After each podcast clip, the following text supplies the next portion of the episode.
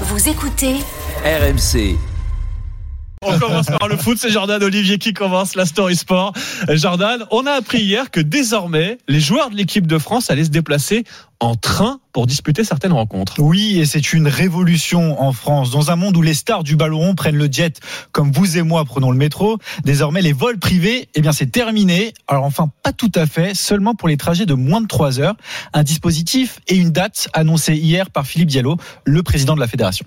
J'ai évoqué mars, nous avons des matchs qui sont sur le territoire français. J'ai demandé à la fois à l'environnement de l'équipe de France, au service de la fédération, de regarder comment on peut faire en respectant les impératifs sportifs, puisqu'on parle de très haut niveau. Puis il y a des questions de sécurité, il y a des questions relatives au confort des autres passagers.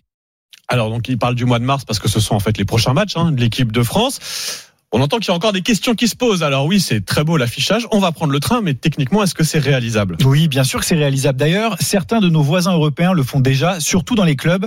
En Espagne, par exemple, dès 2019, le Betis Séville a conclu un partenariat avec la Renfe, en quelque sorte la SNCF espagnole. La plupart des déplacements de l'équipe andalouse s'effectuent en train. En Angleterre, on a pu apercevoir les joueurs de Liverpool sur le quai de la gare, attendre patiemment de pouvoir monter dans le wagon direction Londres. En Italie aussi, c'est possible. Il y a deux ans, José Mourinho, l'entraîneur de l'AS Roma, avait même fêté le succès de son équipe à Salerne avec une bonne pizza napolitaine Mmh. confortablement installée en première classe. Eh oui. L'image avait fait le tour des réseaux sociaux.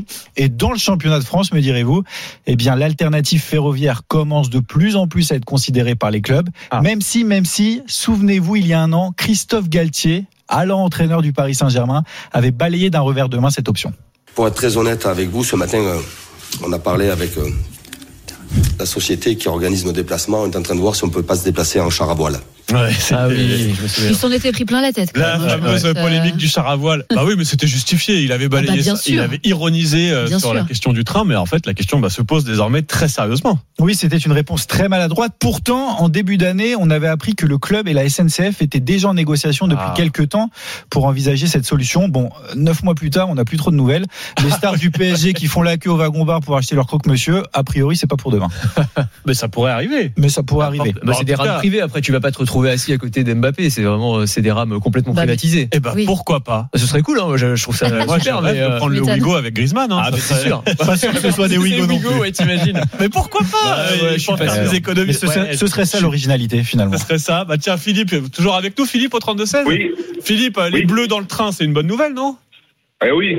Eh oui, voilà, Ah. Philippe, il soutient aussi. Mais oui, c'est mieux que l'avion. Géraldine applaudit Ah bah, évidemment. Et puis tiens, puisqu'on parle environnement, mais c'est la fête de Géraldine aujourd'hui, parce que tout le monde est écolo. La Story Sport est écolo.